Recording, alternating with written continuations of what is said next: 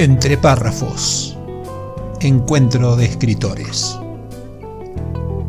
Un podcast orientado a la literatura, a la comunicación y a la difusión de las letras, sin solemnidades ni contracturas. Reportajes a escritores de habla hispana, audiocuentos, curiosidades, rarezas y temas de interés. Soy tu anfitrión, mi nombre es Marcelo Urbano, periodista, escritor y por la gracia de las nuevas tecnologías, podcaster. Entre párrafos. La parte divertida de las letras. Buenas noches, bienvenidos a este nuevo episodio de Entre párrafos. Hoy nos acompaña Edgardo Aníbal García. Es licenciado en sistemas navales, guionista y novelista. Cursó carreras de grado y posgrados en diferentes universidades, ha escrito cuentos y microcuentos, siendo seleccionados varios de ellos. Como historiador militar, ha escrito artículos sobre estrategia e historia de la guerra de la Triple Alianza, es veterano de Guerra de Malvinas, vamos a ver si se anima, después hablamos un ratito de eso. Su pasión hacia el misterio unido a su creatividad lo llevó al ámbito literario, vive en Mar del Plata, es cultor de la novela de espionaje, y autor del thriller El 45 y los Pasos de la Muerte. Empezó a trabajar en la continuidad de esta obra y con él vamos a recorrer su interesante y rica historia y su pasión por la literatura. Ahora sí, te damos las buenas noches, Eduardo. Edgardo, buenas noches. Buenas noches, Marcelo. Qué gusto charlar con vos y poder intercambiar algunas ideas, ¿no? Sí, viste que. Gracias este por la presentación también. Bueno, no, al contrario, vos sabés que este, primero que para mí es un placer hacer este tipo de, contactos porque eh, esto abre la cabeza, inspira a nosotros y a, otros. Así que, este, bueno, en esta charla que tuvimos previa un poco ya nos conocimos y vemos que pegamos onda, así que este, lo vamos a ir haciendo de a poquito entre los dos. y arrancamos entonces. Bueno, según reza tu currículum, provenís de la carrera militar. ¿Cómo es la transición de una carrera dura con otra más suave como la de las letras? Un extraño caso de resiliencia, este, sí, efectivamente, yo tuve eh, la suerte, el honor, la dicha de poder estar en la Armada Argentina durante 40 años. Alcancé el grado de contraalmirante y eso a través de la Armada me permitió conformar una familia, eh, poder realizarme, poder este, armar, este, poder estudiar, poder conocer y también eh, haber conocido algunas emociones que a muchos no les gustaría tener, ni nos volvería a este, que se repita, como lo fue el tema de poder haber regresado de una guerra, como fue la guerra de Malvinas, ¿no? Esos 100 días de campaña que, que a mí por lo menos me tocó vivir con muchísima gente, de los cuales muchos no han vuelto. Y a partir del momento que me retiré en el año 2012, eh, yo estaba como comandante del área naval atlántica, eh, pasé a retiro y se ve que tenía algunos sentimientos congelados de la juventud, de cuando era joven, que no, no lo había podido desarrollar, como es el tema de la escritura o del cine, de, los guiones, y me puse a estudiar una maestría en la Universidad de El Salvador sobre cine y escritura. Bueno, pude terminarlo eh, hice algunos guiones, ninguno de gran fama, porque hoy en día, viste cómo es, sacan muchos guiones y se saca uno de todo eso, ¿no? Los, trabajos de los guionistas hoy en día es una cosa fantástica. Eh, y luego me largué a escribir una novela. Empecé a escribir y empecé a descubrir un mundo hermoso, una aventura fantástica, una aventura que no tiene fin, porque empecé en 2015 y bueno, sigo hasta el día de hoy. Así que eso fue básicamente mi transición. Eh, te, digo que me costó bastante porque uno acostumbrado al relato por escrito de informes y de narraciones de ese tipo, empezar a, escribir una novela o, o, microcuentos o cuentos, a poder despertar en los lectores emociones, es realmente es un arte que lleva su tiempo. Ahí tenés, porque pareciera ¿no? que, tu paso de marino a escritor es como una especie de maduración artística que antes no tenía lugar.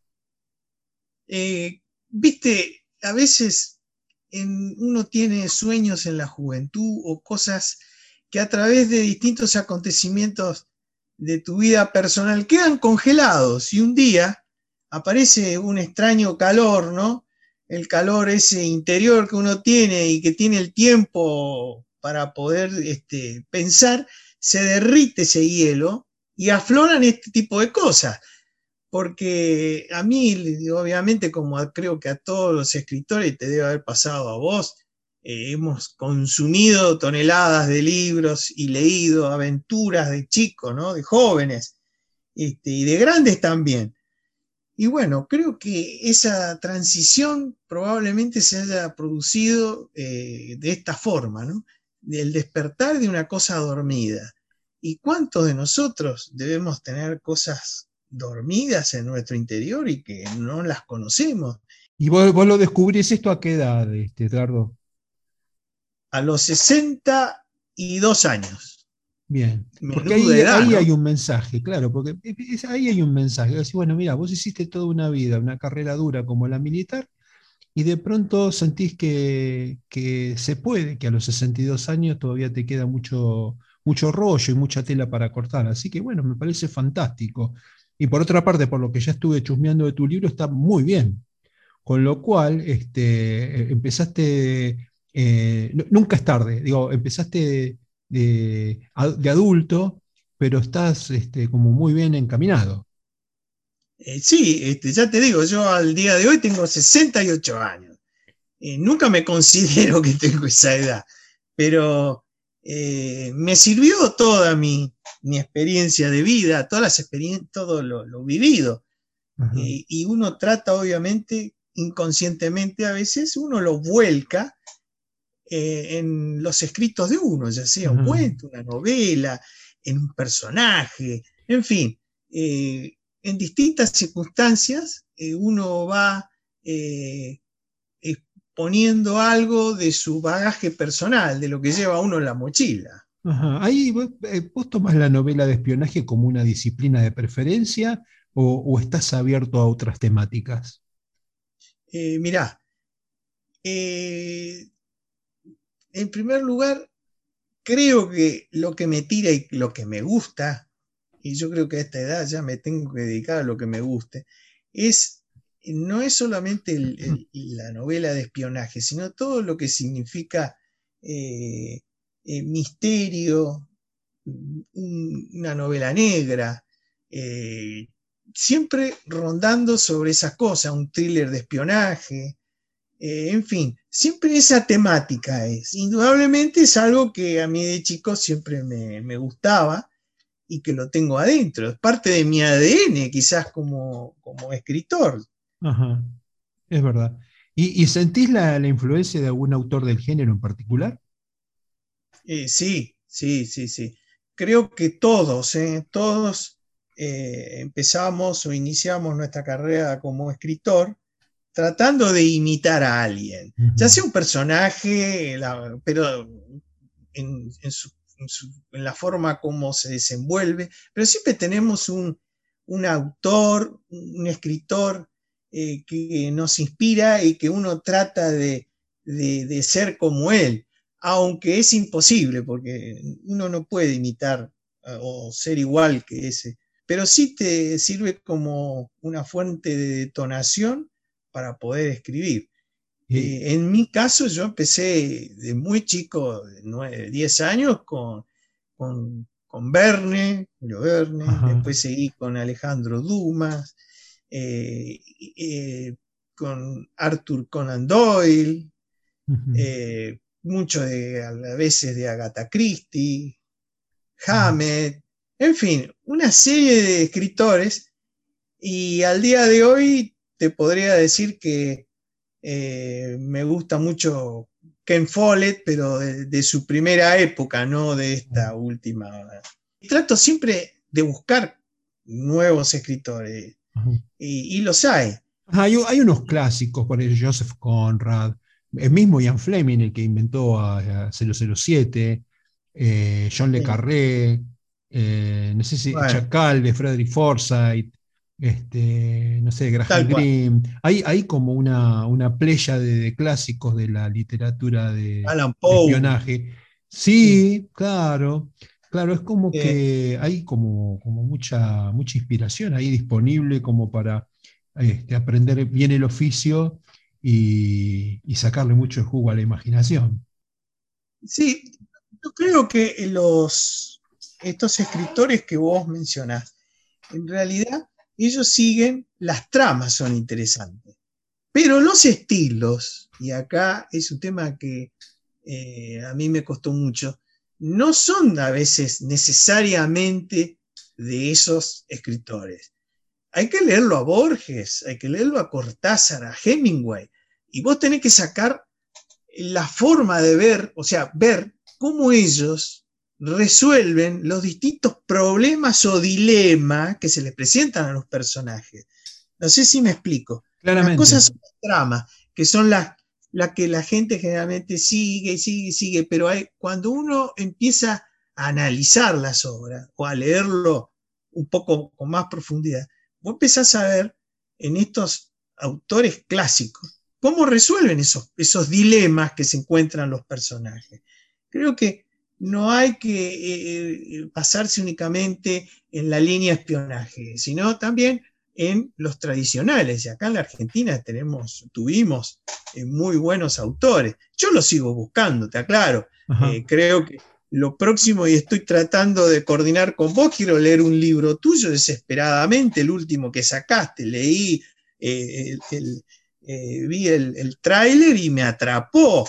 Entonces te quiero leer porque quiero ver, eh, quiero aprender de vos, porque estoy seguro que alguna, alguna cosa nueva eh, estás este, eh, introduciendo dentro de la literatura, ya sea policial, de misterio, lo que sea. Y bueno, viste lo que, lo que hablamos el otro día en nuestra llamada para conocernos. Este, para mí fue muy importante esto de, con mi primera novela, haber tenido digamos, llamados de atención de mis lectores, que mis novelas tenían muchos personajes y durante, a, lo largo de, muchos años de historia, que eso este, obligaba a, la relectura permanente.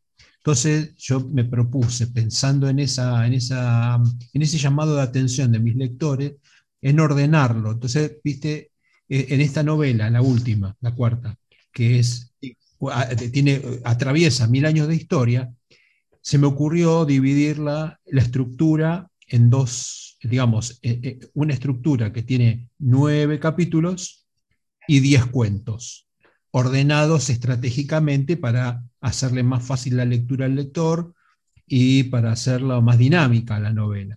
Entonces, eso, para mí eso es una, un aporte este, creativo para cuando haces novelas de largo aliento. Eh, bueno, esto, generar que no, se pierda la trama.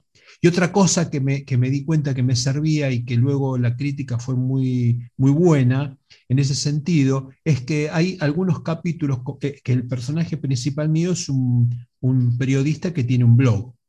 Entonces, en algunos capítulos escribe la nota del blog y hace referencia a lo que pasó, por ejemplo, hasta cierto punto. Entonces voy a decir, del capítulo 1 y 2 en el capítulo 3 escribe la nota que resume, como una nota periodística con lenguaje periodístico, un poco de lo que pasó en el, capítulo 1 y 2. Y esto lo que hace es te mantiene viva la historia y, te ayuda a no tener que volver para atrás. Esos son recursos. Bueno, eso es justamente lo que a mí eh, más me interesa. Eh, las tramas, creo que nosotros los escritores lo que tenemos un poquito de, de creatividad y de imaginación, a mí se me surgen, no sé, cinco, seis tramas por día. Eh, me puedo imaginar, no sé, eh, eh, muchas novelas, pero el problema está en lo que vos acabas de decir. ¿Cómo resolvés esos problemas? Por eso me interesó muchísimo la última novela tuya, eh, porque la quiero leer, no leerla, la quiero analizar, Marcelo. Nosotros los escritores no leemos más, nosotros sí analizamos. Te guste o no te guste, y creo que, no sé si coincidís conmigo. sí, sí, sí, sí. Este, igual yo me, dejo, me dejo llevar por la magia. ¿eh? Yo, este, primero, la primera, la primera mirada que hago sobre cualquier cosa que leo es, este, me dejo llevar por el autor.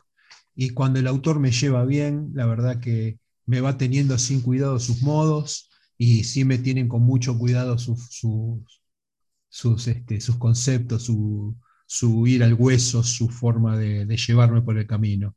Así que, este, bueno, yo también aprendí a leer de grande, ¿no? De, aprovechar y de disfrutar de la lectura sin tanto, sin tanto análisis crítico, digamos. ¿Por Porque antes me pasaba esto, yo eh, cuando escribí mi primera novela, todo lo que leía lo comparaba con mi primera novela. Y era una, macana, porque este, todo el tiempo estás viendo dónde fallaste, dónde no fallaste, qué, qué, en qué están fallando los autores, y me pierdo de disfrutar de la verdadera magia que tiene un escrito, un relato.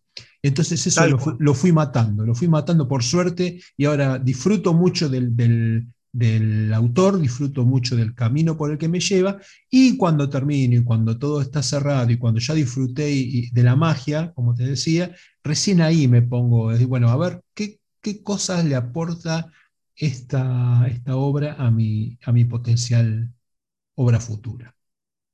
Eh, perfecto, eso es lo que yo estoy tratando de hacer. Eh, a veces me traiciona el subconsciente y, pierdo la magia, pero creo que yo también estoy en la búsqueda incesante que muchos de nosotros, ¿no? O de los lectores, eh, queremos entrar en ese mundo mágico. Y bueno, es el escritor el que nos forma, nos crea, nos introduce a través de sus personajes y nos lleva a ese fantástico mundo que él crea y que uno se siente totalmente como hechizado y lo sigue. Ahí está el arte del, escritor realmente. Hechizar, seducir al lector, eh, que él se sienta este, atrapado y que lo saque de esta realidad y que pueda trasladarse a ese mundo mágico. Eh, y creo que casi todos inclusive los lectores están en, la búsqueda de eso. Y buscamos este, libros nuevos y leemos y algunos nos atrapan más, algunos un poco menos, pero siempre algo te deja un libro. Y si es un buen escritor, hasta te puede llegar a cambiar. ¿O no? Sí, sí, hay, hay este, en, la, en la búsqueda, Primero están las nuevas tecnologías, cosa de lo que después si querés podemos charlar un rato, pero bueno, viste, las nuevas tecnologías hacen que las personas lean diferente que como leían antes. Por ejemplo, la eh, moda del audiocuento, del audiolibro, por ejemplo, hace que personas que antes no tenían el tiempo para disfrutar, ahora lo pueden hacer. Por ejemplo, las amas de casa dicen que este, se sienten más cómodas escuchando la lectura de un libro eh, mientras hacen sus, tareas o hacen este, gimnasia. Entonces este, hay como una nueva forma de lectura, una nueva forma de abordar eh, eh, el, tema de las lecturas. Y las nuevas tecnologías tienen mucho que ver en esto. Entonces, este, Concuerdo ¿Cómo? concuerdo totalmente. Claro, entonces este, uno, uno quizá tiene que ir este, ajustando para, para ir haciendo este, obras que se puedan leer de una manera distinta que estar concentrado en un sillón leyendo. Es, difícil, es difícil y es un momento que está evolucionando en este momento, pero, pero bueno, hay que pensarlo también, ¿no? hay que pensar como un lector. Esta, este shock tecnológico que, estamos sufriendo, que somos parte y que vamos a seguir eh, montados sobre ella, eh, nos ha traído un, lo que se llama la democracia. Las emociones que el lector con su nueva tecnología de poder escuchar eh, un audiolibro, como decís vos, en el subterráneo, en el colectivo, en el auto, en esos embotellamientos del acceso norte o de la es, es verdad. vos este, ponés un audiolibro y te trasladas a ese mundo y obviamente tratás de no chocar o de no matarte, pero por lo menos te detenés, pero te despierta emociones. Eh, es decir, eh, estamos entrando en esta nueva fase para mí, donde estamos compitiendo los, nosotros los escritores de palabras con las imágenes. Las imágenes nos están copando todos, porque la imagen es algo simple, ya es un producto digerido, mientras que la palabra, el lector la lee, la analiza y crea en su propio mundo la fisonomía del personaje, el, ambiente, la, este, la, escenografía y la, la imaginación empieza a trabajar. E, es diferente, la imagen es más rápida. Y nos ha quitado mucho, me parece. No sé qué opinás vos de esto. Mira, vamos a hacer una cosa. Hacemos la primera pausa aquí y a la vuelta lo discutimos un poco. ¿Te parece, Edgardo? ¿Cómo no? Va a ser, seguimos. Se está poniendo interesante. Recién empezamos. Dame, dame unos segunditos que ya arrancamos.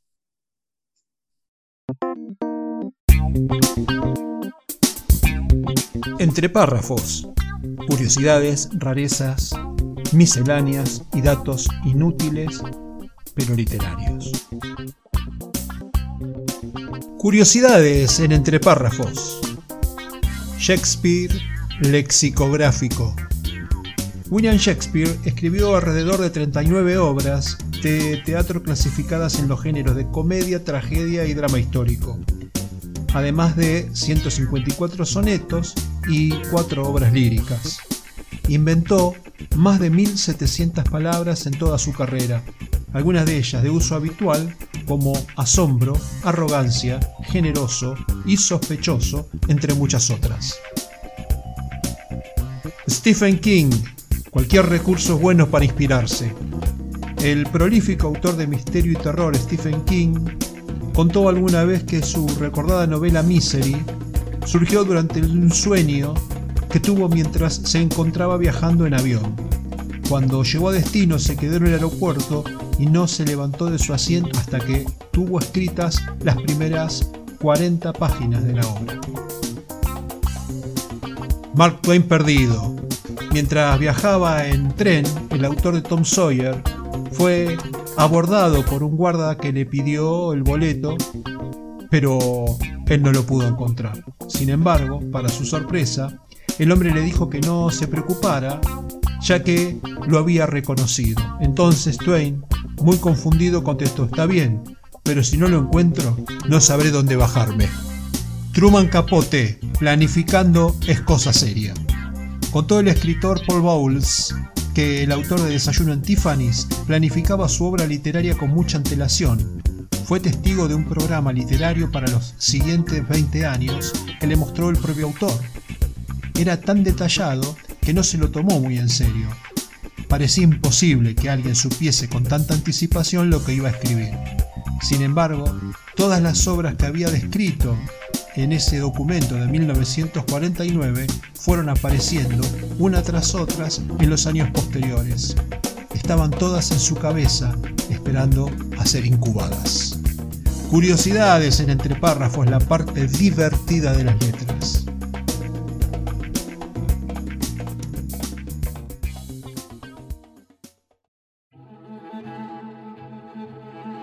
Clave Muspelheim. Dijo la crítica. La novela de Marcelo G. Urbano es una pieza que tranquilamente está a la altura de las que suelen ganar el premio Planeta o incluso de muchos bestsellers internacionales. De hecho, hay algunos aspectos de la trama que recuerdan a obras maestras del género como El péndulo de Foucault de Humberto Eco o El Club Dumas de Arturo Pérez Reverte. A veces los milagros ocurren y es toda una fiesta cuando esto sucede. La clave Muspelheim es una masterclass sobre cómo escribir una novela con recursos clásicos de ficción histórica, pero también del documental y del cine de suspenso. Suplemento Cultura Diario Hoy Día Córdoba, Cesari Novek. Para adquirir el libro en formato papel solo para Argentina, https barra barra marcelogeurbano.com.ar slash tienda. Para Latinoamérica y Europa, adquirirlo en la tienda del autor en amazon.com, tanto en formato papel como en ebook. La clave Muspelheim.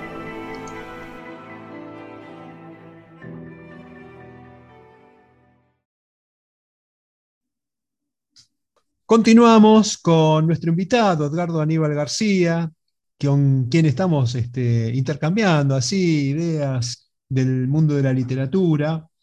Y bueno, nos habíamos quedado en que la mm, imagen afectaba eh, la forma de crear del escritor y que las nuevas tecnologías este, nos obligaban a los escritores a estar pendientes de la evolución de las tecnologías para ir generando historias que se puedan leer distinto que antes, cuando hay menos tiempo, cuando hay otras ocasiones de lectura que no es la consabida, me siento en un rincón de casa a leer tranquilo.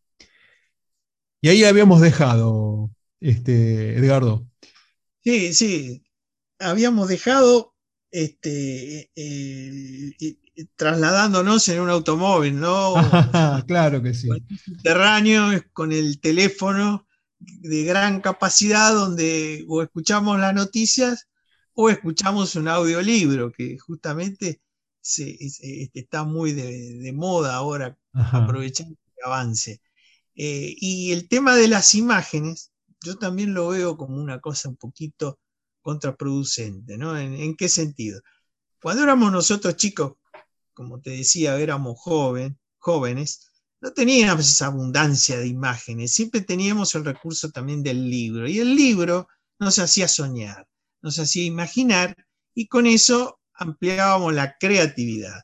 Hoy en día, la creatividad quizás en, la gran mayoría de las personas eh, no es tan, tan alta porque está acostumbrada a consumir un producto ya enlatado, ya elaborado, y no le permite eh, pensar o fantasear, por así decirlo. Entonces, tenemos que competir los escritores contra este tipo de cosas, contra la imagen, me parece. Si, me, permitís la, si me permitís la comparación, es más o menos como la aparición de la televisión respecto de la radio, que uno pensaba que la, que la noticia radial iba a desaparecer en función de las nuevas tecnologías y sin embargo, igual continúa adelante, es decir, este, la radio cada día se escucha más, porque la radio apunta a una ocasión en donde no es tan fácil tener que concentrar la, atención en, temas audiovisuales. Si bien los telefonitos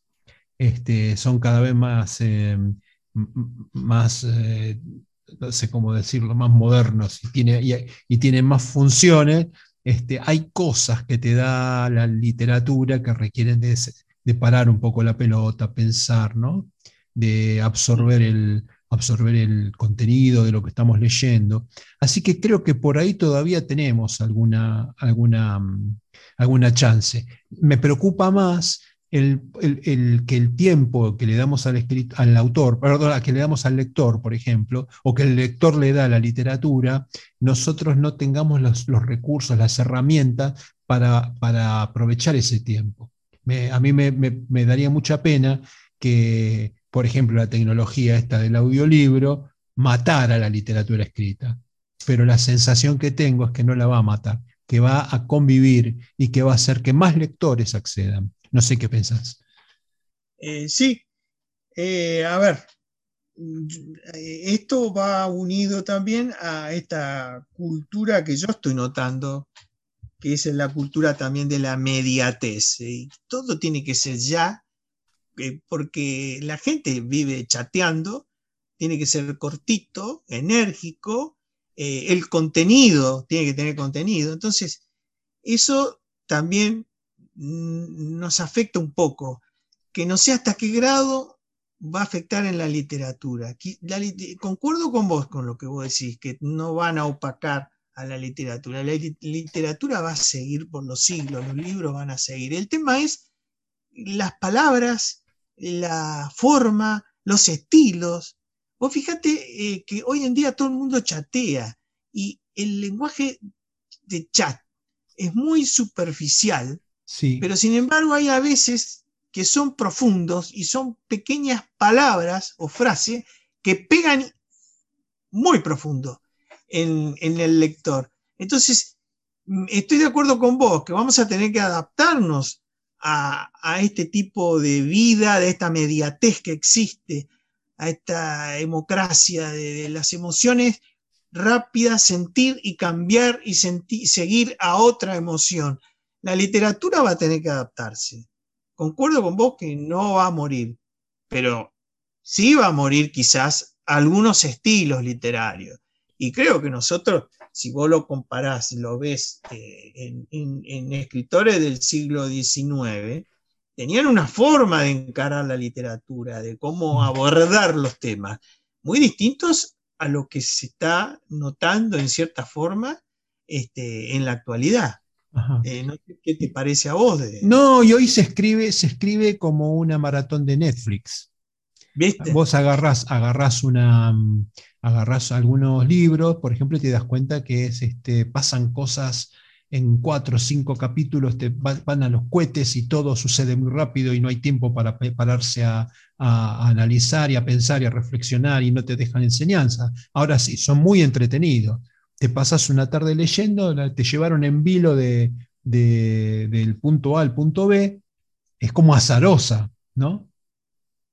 Por eso creo, como bien concuerdo con vos, que, hay, un, hay un cambio, se está produciendo eso y que los eh, este, escritores tenemos que interactuar eh, mucho más que antes y aprovechar esta tecnología con los lectores. Eh, yo también trato de, de escuchar mucho, no son críticas, sino análisis de, de tus lectores.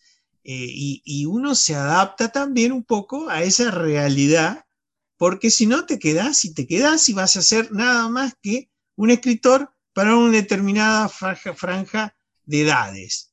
Eh, y no podés acceder a un público eh, juvenil. Más masivo. Sí, está bien, está bien, está bien. Eh, vos no sé si vos tuviste la oportunidad de ver la los, los estantes en las librerías, grandes librerías, ¿no? Sí. De Buenos Aires. Eh, cada vez más hay un sector lectura juvenil, dice. Sí, Y están los cómics que nosotros leíamos las aventuras de Aguilera ya de, de Sí. la editorial mexicana, El Llanero Solitario, Batman, Robin, Superman, Flash, qué sé yo. editorial Novaró.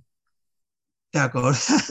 No, va. Claro, Claro. claro. Bueno, y ahora este, ellos tienen sus, sus cómics también Sí, y tienen estanterías para los jóvenes que no tienen nada que ver con, con los Dumas, Verne y todo ese. Sí, pero, ese- pero eso para mí, desde mi punto de vista, Edgardo, eso es puro marketing, porque hay un nicho editorial que, que es este, la, la literatura juvenil que está en boga. Entonces, este, factura, mira, eh, yo escribo en, un nicho, según me han dicho los, los, este, los marketineros, que es el que más vende, en, eh, que es el- la novela histórica, que es el nicho que más vende en el mundo eh, en literatura para adultos.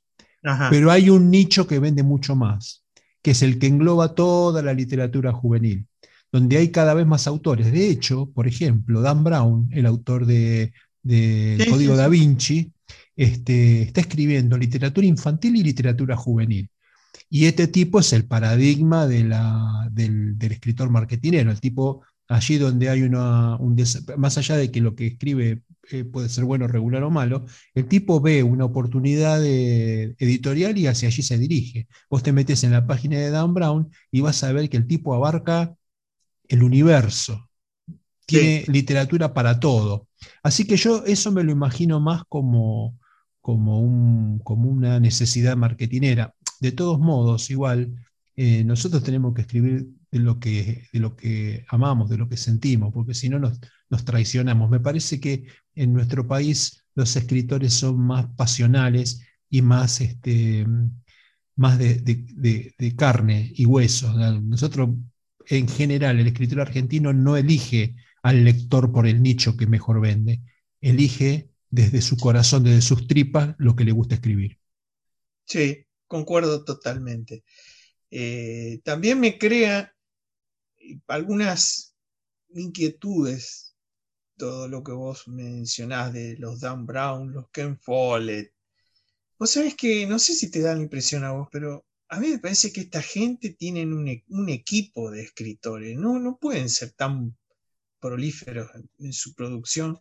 Este, deben tener cinco o seis que están escribiendo y ellos deben dirigir un equipo, como se hace hoy en día con los guiones de película. Eh, no sé si vos sabías, pero por ejemplo, la serie del Doctor House tenía 20 guionistas. Sí, Trabajaba en un equipo y se trabaja así. Sí, sí. Eh, yo no sé si en la literatura, inclusive, bueno, hemos tenido el caso hace poquito del premio eh, Vergara que ganó el Planeta, perdón, su Planeta, que eran tres los escritores, ¿no? Con un seudónimo. Entonces, yo no sé si hasta qué punto esta gente, si no esto que no es parte de ese cambio que estábamos hablando también.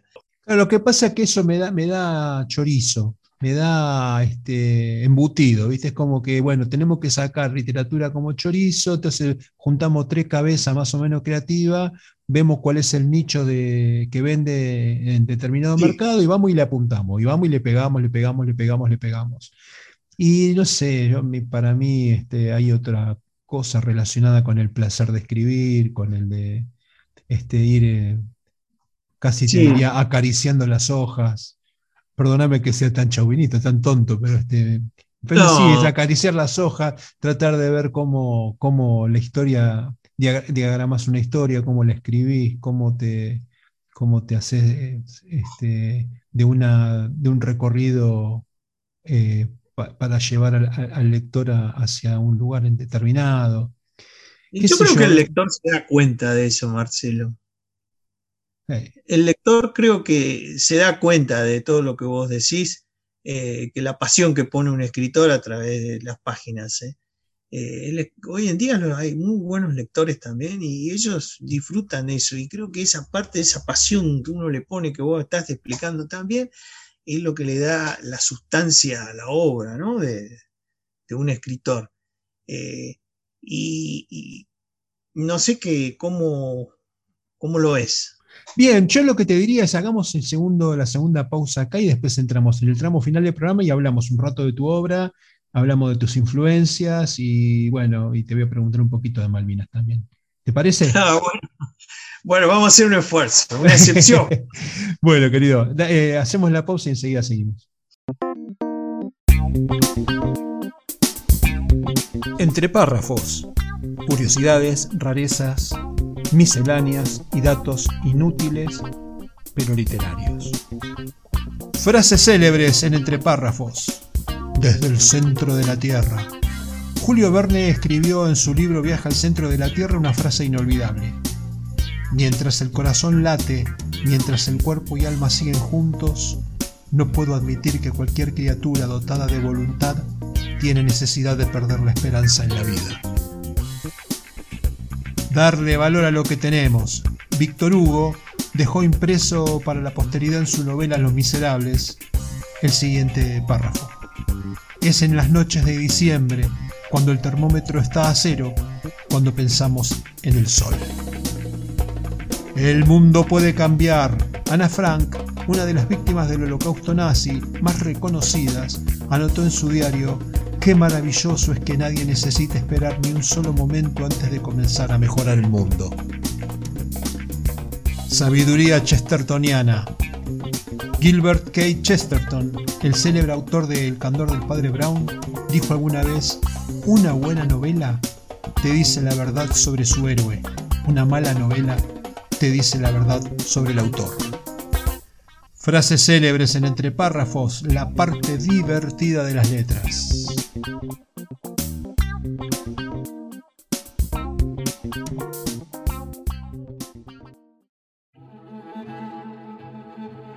La clave Muspelheim. Dijo la crítica.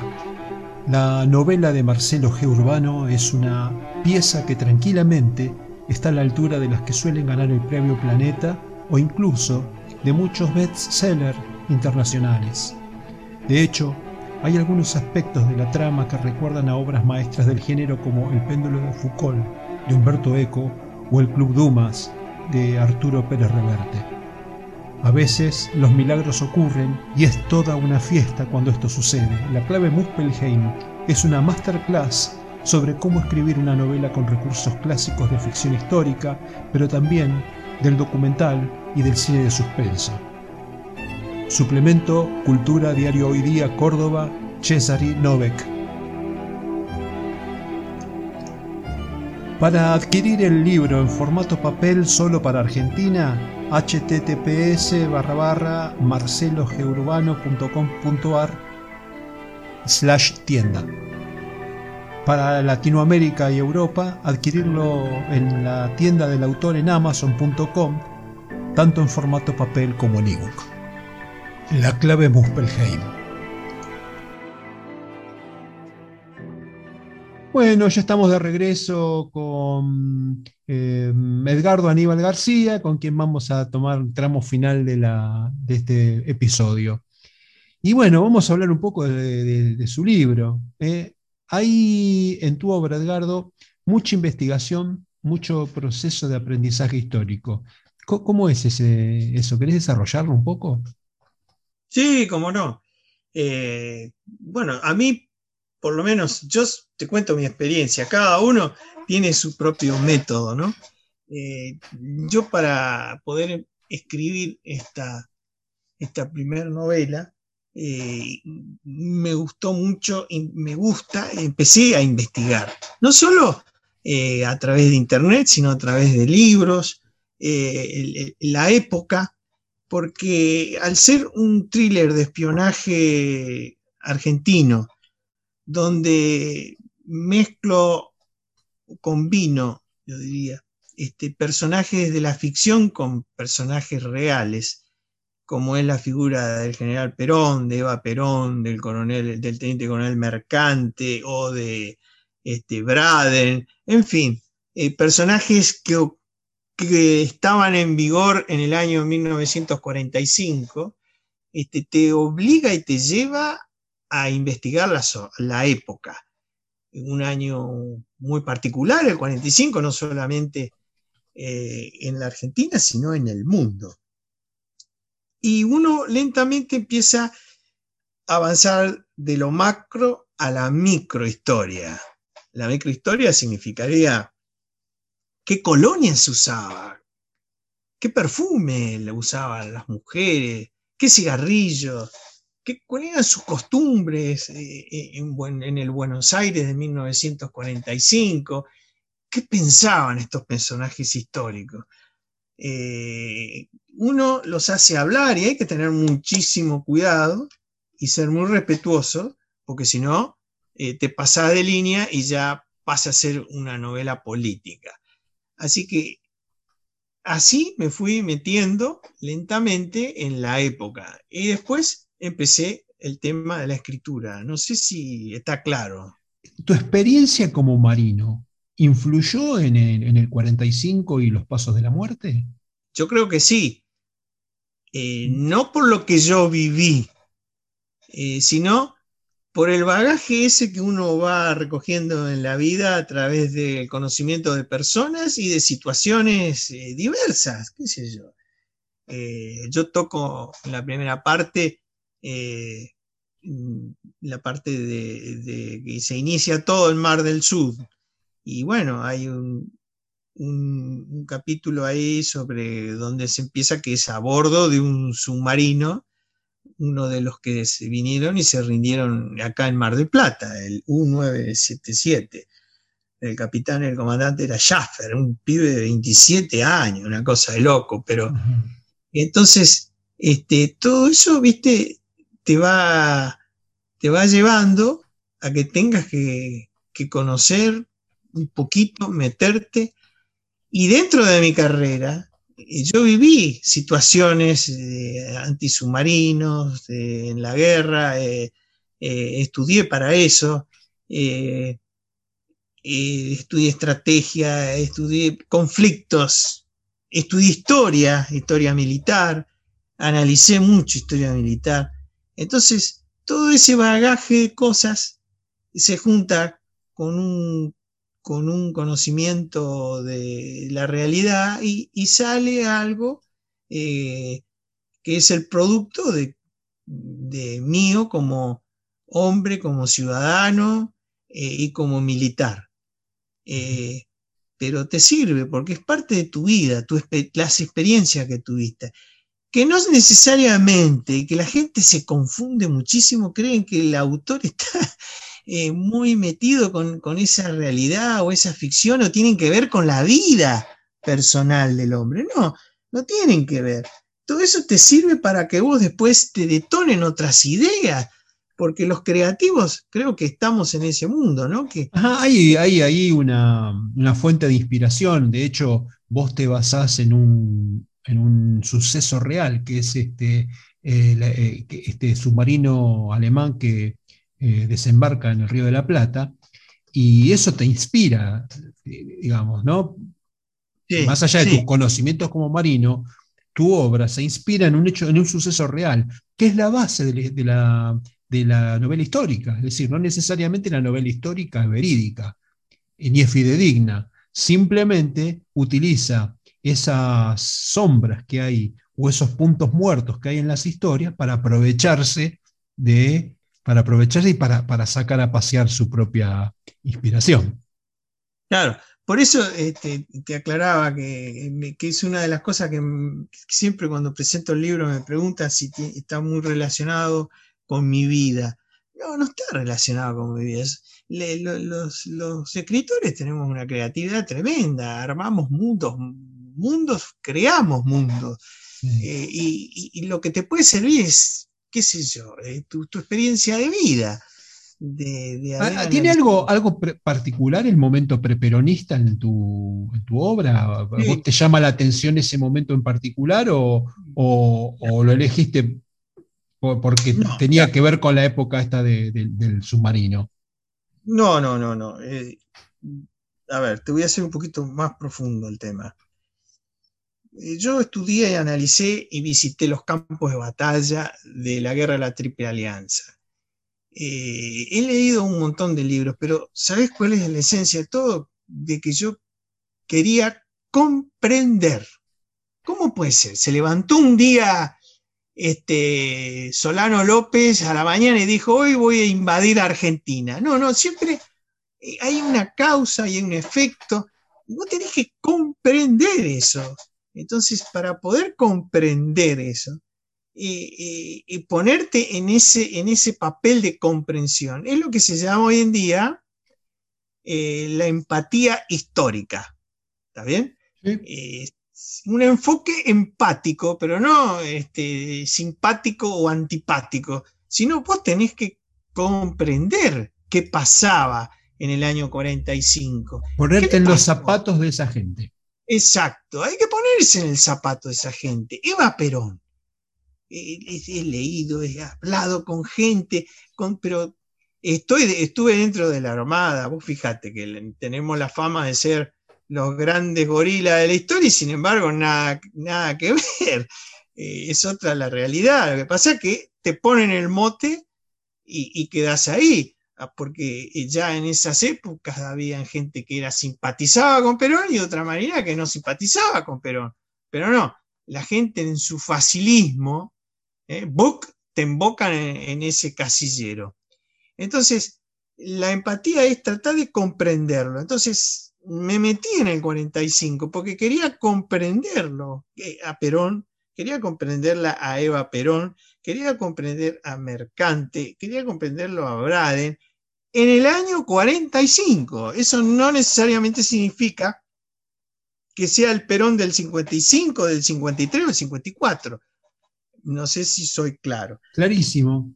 Yo me preguntaba cómo, cómo fue el proceso de la publicación de tu primer libro, porque vos tenés una, novela de espionaje argentina, cosa que no, no, abunda, y hablas de una época difícil que es este, en muchos sentidos este, tiene, pasa, está atravesada por la grieta, digamos, ¿no? Eh, y tenés que enfrentarte con tu editor y decirle, che, mira, yo, esta es mi, primera novela. Y además, quiero que sepas que, esto va a seguir, que tengo, que tengo, estoy pensando en la segunda parte. ¿Cómo, cómo fue este proceso de publicación? Eh, bueno, vos sabés que eh, yo al pertenecer dentro de, al haber pertenecido a la Armada, al haber sido almirante, este, tenía que mantener cierta, no sé, algo dentro de una ética eh, pero no partidista, o sino dentro de una norma ética de ser sincero con uno mismo y con lo que uno ve. Cuando vos te enfrentás a eso y presentás un trabajo que lo trabajaste con la, la óptica que te acabo de decir, que no tenés que, quedar ni mal ni bien con uno, porque si vos te pones en el antipático, en, vez de ser este, empático, eh, ya es un ataque a la persona. Entonces, eh, vos, al ser, estar, caminar en esa delgada línea, ¿sí? Eh, lleva un esfuerzo bastante grande. Y cuando vos te presentás a, un editor, los editores, algunos son sensacionalistas, otros no lo son, te van a dar tu opinión y te dicen, sí, me gusta o no me gusta. yo en mi caso, lo mío fue un poco de mitad y mitad, digamos, de autopublicación y por parte del, editor poner otra parte. Eh, entonces... Desarrollar ese tema, que es, esto también ayuda a otros escritores que no saben qué hacer con su obra, cómo, cómo, cómo publicar, a lo mejor le, lo inspirás. Y hoy están dadas las cosas para que vos puedas cumplir tus sueños. Tenés muchísimas editoriales que te permiten la autoedición, es decir, vos creas tu tapa o ellos te ayudan, ellos tienen sus correctores, a través de, una determinada cifra de dinero, que no es una gran cantidad, eh, vos estás cumpliendo un sueño tuyo que es editar un libro. Y yo les pregunto también a los que están algunos escuchando, ¿no? Eh, los sueños, ¿tienen un precio realmente? ¿Es caro determinada cifra para la concreción de un sueño tuyo? Y son cifras accesibles. Y hay múltiples editoriales que aparecen en, Internet. Después vos te empezás a meter de a poco cuando tenés tu obra y te das cuenta que tenés que corregirlo a la obra. porque Ya sea por el guion, en los diálogos, en las comas, o, o en el estilo, en fin, etcétera, etcétera, eh, y vos necesitas de un corrector. Porque Borges lo, necesitaba. Borges escribía y se lo daba al corrector y el corrector lo acomodaba, pero obviamente la sustancia era de Borges. Pero el corrector, que es una profesión, realmente yo la descubrí transitando esta maravillosa este, trayectoria del escritor, ¿no? Eh, vos necesitas de un corrector. Y después necesitas a veces de un editor que diga, mira, eh, yo voy a, me voy a jugar por vos. Eh, esto no lo vas a pagar, lo voy a pagar yo. Y te lo publican. O directamente vos vas, te haces cargo de todos y eh, sale tu libro. Y cuando vos ves esa criatura tuya que te costó horas, horas de investigación, horas de trabajo, 72.500 palabras, si puse yo ahí. Son 72.000 y varias horas, algunos problemas así de, cervicales, porque te lleva tiempo. claro, esta, dulce esclavitud, como yo más a veces le digo, este, cuando lo tenés en tus manos, te das cuenta que es una sensación inolvidable y que vale la pena realmente eh, realizarla.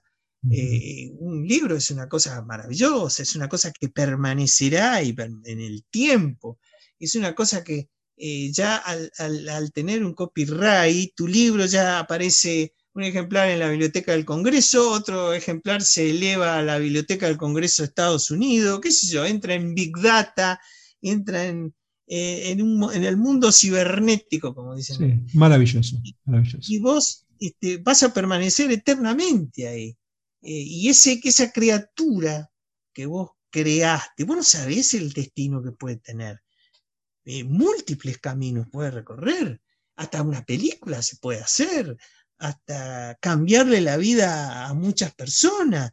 ¿Por qué? Porque el personaje se sintió identificado, el lector, y le produce un cambio en su interior, de ver las cosas de otra manera en una determinada situación. Por eso te digo, es una, cosa hermosa poder escribir. Y hoy en día... ¿Cómo te imaginas que sigue tu carrera como autor? Y bueno, voy a seguir tratando de poner un poco más de misterio, de engañando más, engañar un poquito más al, lector, de hacerlo vivir un mundo mágico más lindo que el anterior, eh, cambiándole escenarios, y obviamente eso es a través de, la, de la forma de la combinación de las palabras, los adjetivos y los adverbios, porque en realidad se transforma en eso, este, en, esa combinación mágica que hay que ser un artesano para esto. Pero sí, convertidos en, descripciones y en diálogos.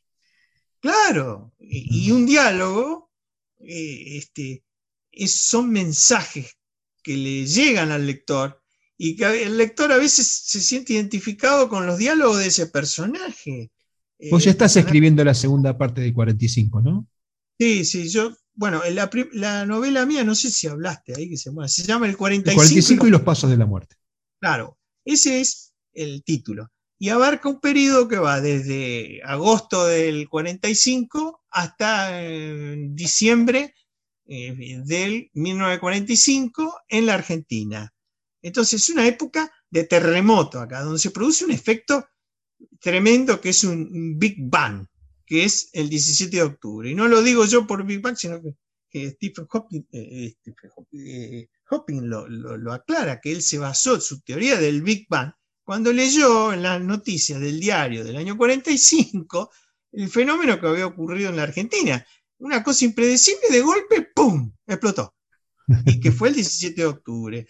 Entonces, en todo ese periodo de cosas, de ese periodo de tiempo, han ocurrido cosas. Y ahora la otra parte yo la voy a encarar desde, ese, desde esa fecha de noviembre hasta el fin de febrero del 46, cuando se produce la elección, la, primera elección de Perón. ¿Se entiende? Y, vos me, habías comentado algo así como el otro día que a lo mejor lo convertías en una misma obra. ¿Cómo es eso? Bueno, ese es otro desafío que estoy viendo.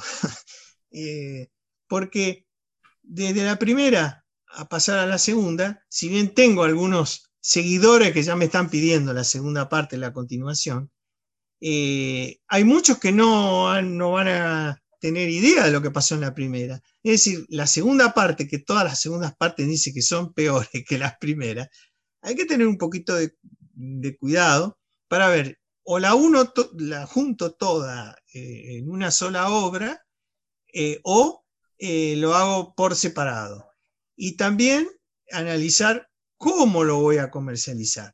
Eh, yo te estuve viendo cómo haces vos, este, eh, Marcelo, y es muy interesante. Eh, yo no busco la ganancia, lo mismo te pasa a vos, nosotros los escritores tenemos, nos pagan con otra moneda, la moneda del reconocimiento, porque millonario no nos vamos a hacer. No, no, no, no. Dan Brown es millonario, yo no, nosotros, este, nosotros a menos que invoquemos, que nos vengan a buscar de una editorial y invoquemos un bestseller, pero no, no, no en Argentina no suele suceder. No, no, nunca pierdo las esperanzas, pero no suele suceder en Argentina eso. No, por eso. Y, además, como ya te dije anteriormente, para mí no es Dan Brown, es un equipo de Dan Brown. Deben haber 10 que están trabajando ahí como loco y presentando y él es el que maneja el equipo. Ya no se trabaja tanto solitario como, como somos nosotros, los artesanos, pero con, sobre nosotros se inspiran mucha gente. Eh, y, creo que ese es el, gran desafío que, tenemos. Así que ya te digo, más o menos, no sé si, te aclaré o te confundí. No, no, ha sido fantástico. Ahora que estamos entrando ya en los minutos finales del programa, me gustaría saber tu impresión sobre los hechos de Malvinas y tu mirada de excombatiente del tratamiento general a tus camaradas. En primer lugar, nadie vuelve indemne de una guerra. Nadie. Y eso les pasó a todo el mundo. Eh, lo segundo, no es aconsejable la solución de un problema político a través de las armas. Sin embargo, por lo que estamos viendo hoy en día en nuestra realidad, algunas personas la utilizan. Eh, es decir, el empleo de la guerra, de la fuerza, de las armas. Eso yo creo que eso lamentablemente va a seguir, va a seguir. Eh, volver de Malvinas creo que fue mucho más difícil que durante las Malvinas. Encontrarte con una incomprensión y con cosas que se contaban que realmente no eran, eh, otras sí, eh, exaltar las miserias de la guerra y dejar olvidado el coraje o el heroísmo de muchos combatientes que murieron doy el caso de muchos conscriptos que realmente no deberían haber ido a las Malvinas, no deberían haber participado de un conflicto. Eh, la guerra es para cosas para gente profesional, son para profesionales.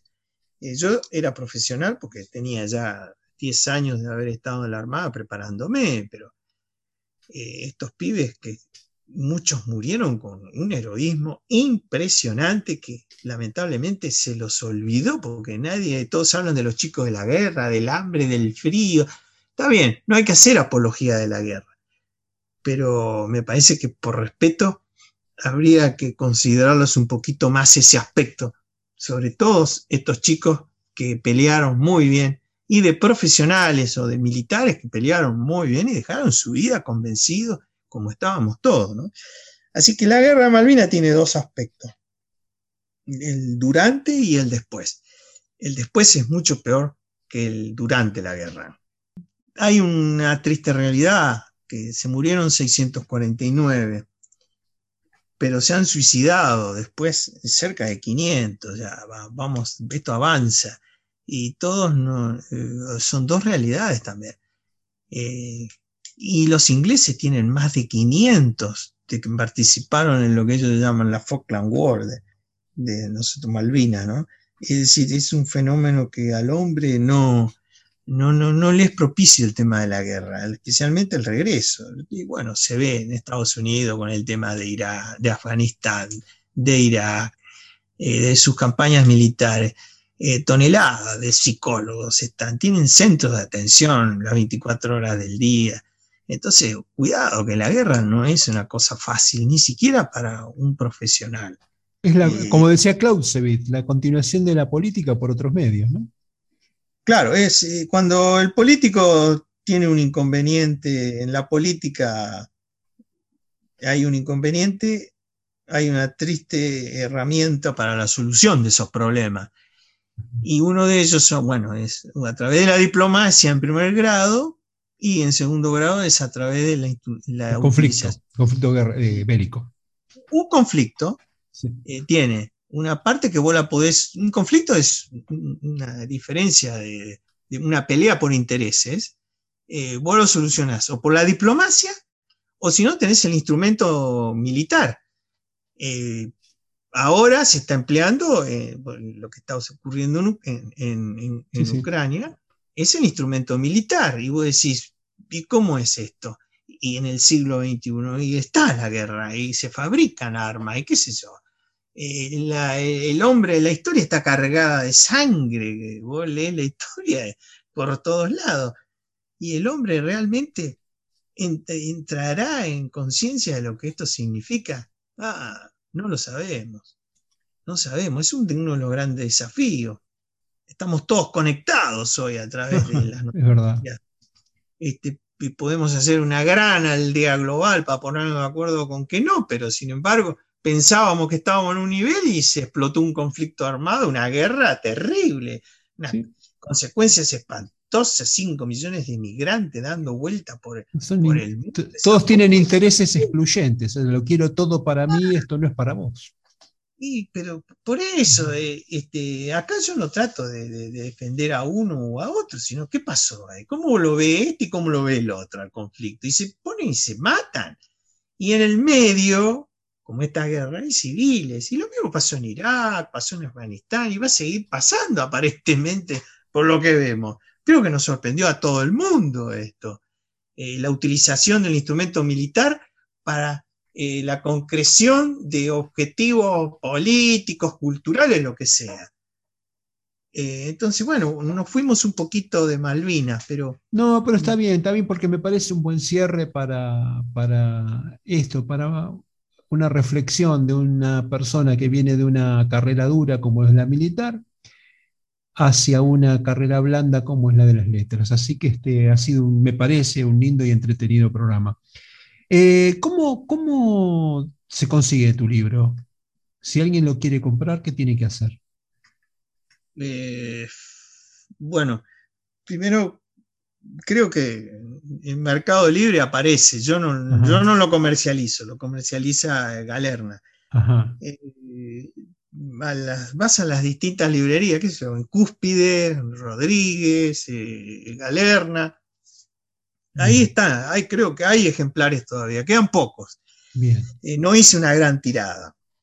Viste que la, la la primer eh, el primer libro uno se guarda unos cuantos para entregarlo a los amigos, conocidos. Eh, así que eh, a través de, internet se, consigue en algunas librerías, uno la encarga y, ellos se lo llevan, ¿no? O sea, se lo consiguen. ¿Y, si alguien, quiere comunicarse con vos? Bueno, yo tengo en Facebook una, página que se llama El 45 y los Pasos de la Muerte, o Edgardo Aníbal García, y, ahí este, yo lo puedo orientar, y además me gustaría después recibir eh, la, no la crítica, sino el análisis, lo que sea, intercambiar ideas este, con los lectores, porque eso me enriquece como te pasa a vos, Marcelo, sí. Eh, para encarar la nueva novela y poder este, mejorar. Yo quiero mejorar, quiero avanzar, no solo en, la escritura, en el estilo, sino eh, también en la conformación, como te pasó a vos, y que estoy intrigadísimo con última novela, porque creo que le lo has desarrollado de una manera inédita y original, porque contarlo en 10 cuentos y, es un todo, eh, me encanta, la, quiero leer, así que ya me voy a poner en contacto con vos porque la quiero conseguir. bueno, te, la vamos a hacer llegar, te la vamos a hacer llegar. Pero no, quiero en PDF, te aclaro. No, no, no, te la vamos a hacer llegar como te mereces. a mí como, como vos me gusta acariciar el papel, ¿eh? sentir el olor al libro nuevo, esas cositas que, a medida que vos contás, te crea más inquietud. Bueno, pero para eso tienen mi página. Estamos hoy el agasajado sos vos, y terminamos hablando de mí. No, este, no, es que vos sabés que nosotros los, escritores siempre estamos en la búsqueda de cosas nuevas eh, para mejorar, así que me encantaría después seguir charlando con vos no sé si en privado o a través de este. Y ya estamos, ya, ya, no, digamos, ya hemos este, pegado onda. Solo lo que falta es este, regar, regar la, plantita de la amistad. Eh, perfecto, ¿Eh? Marcelo. Bueno, querido Edgardo, este, un verdadero placer haberte conocido, estar, este, tener esta charla. Me parece que ha salido un programa recontra entretenido, que tocamos muchos temas interesantes.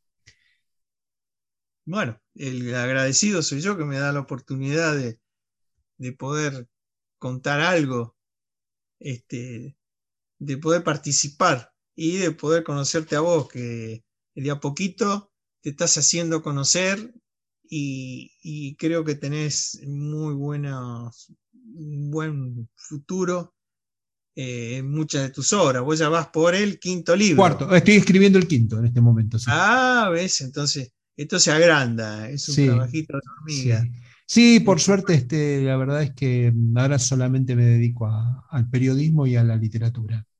Esto porque me ayudan. Entonces, este, cuando me ayuda mi familia, este, estamos todos en el mismo barco, este, es mucho más fácil. Entonces, me hace muy feliz estar, claro, me, hace muy feliz estar dedicándole todo mi tiempo a, escribir y a, a hacer periodismo bajo el único requerimiento de ser feliz y hacerlo bien. Es lo único que me pide mi familia. Extraordinario, Marcelo. Y como consuelo te digo que muchos de los grandes escritores eh, eh, eh, los ayudaba mucho la familia, los amigos. tristemente o no, este, pero es así. Y, el trabajo de hormiga de, de, poder hacer conocer sus obras. No es una cosa nueva tampoco, no sé si vos sabías, pero Charles Dickens recorría pueblos y en distintos bares le subía a un estrado y con la luz de una vela leía párrafos de sus libros. Vos fíjate que estamos hablando de Dickens, ¿no? De David Copperfield, de ciudad. Sí, sí. este, y eso uno no lo ve ahora, ¿no? Ahora tiene un poco más, eh, más herramientas para eso, pero ningún comienzo es fácil. No, no, de hecho, de hecho, yo creo que te conté que yo vendo mis, mis eh, novelas, las vendo en, en mi página y en las ferias. Yo me voy a la ah, feria de artesano, me voy a la feria de artesano, contrato el, stand y me pongo a vender y eso me permite estar en contacto con los lectores. O sea, este, vienen los lectores, me preguntan qué es esto y yo le, la verdad es que termino de venderlo de tú a tú. Y les cuento, claro, tengo que remar y contarle un poco de la historia para poder convencerlo, si no, no, no compito, si, si, si yo voy a una librería, eh, eh, no sé, mi primera novela estuvo eh, en todas las grandes librerías del país, en Ateneo, todas. Y resulta que fue un fiasco porque me devolvieron un montón de libros. Me los devolvieron casi todos. Entonces, este, no hay reposición, no hay respeto por el espacio. Viene un día, yo, cuando saqué mi libro salieron este, gigantes de, de ventas como los libros de La Nata y de Majul, ¿viste? que se llevan todos los espacios de exhibición, se ocupan todas las bateas y yo tenía un librito mío este, exhibido de, perfil en, un estante perdido de, cada una de las sucursales de Jenny. Entonces yo, no sé, yo les, entregué 100 libros, me devolvieron 80. Muy difícil. Bueno, muy difícil. eso, es muy común. ¿eh?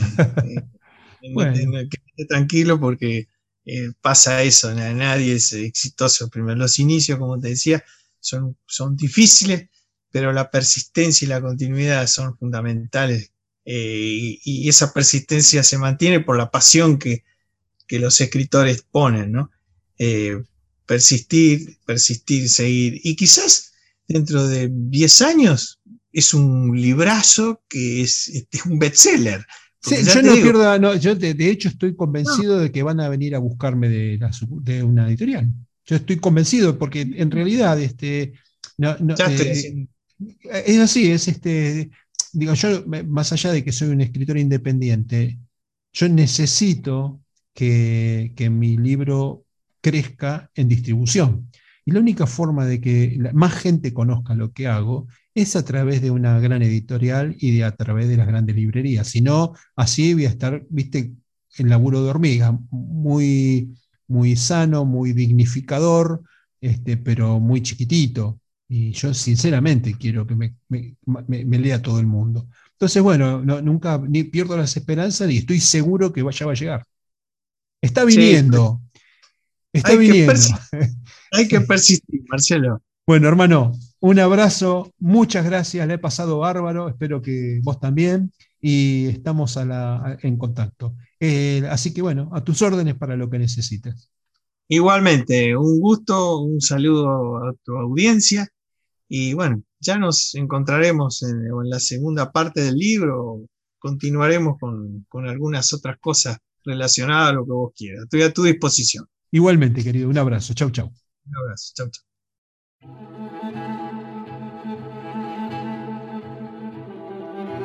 Hola, soy Marcelo Gabriel Urbano. Acabo de lanzar mi cuarta novela, La clave Muspelheim. Quiero invitarte a visitar mi sitio web marcelogeurbano.com.ar, Marcelo Urbano todo junto, donde encontrarás el book trailer de la obra y podrás descargar los primeros capítulos. Además, notas en mi blog y audiocuentos de regalo. Te espero allí.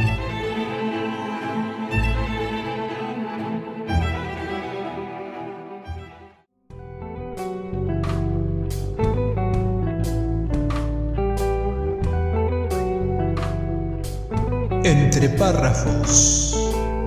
La parte divertida de las letras. Nos encontramos todos los jueves y durante la semana, avances, lecturas y muchos párrafos para compartir.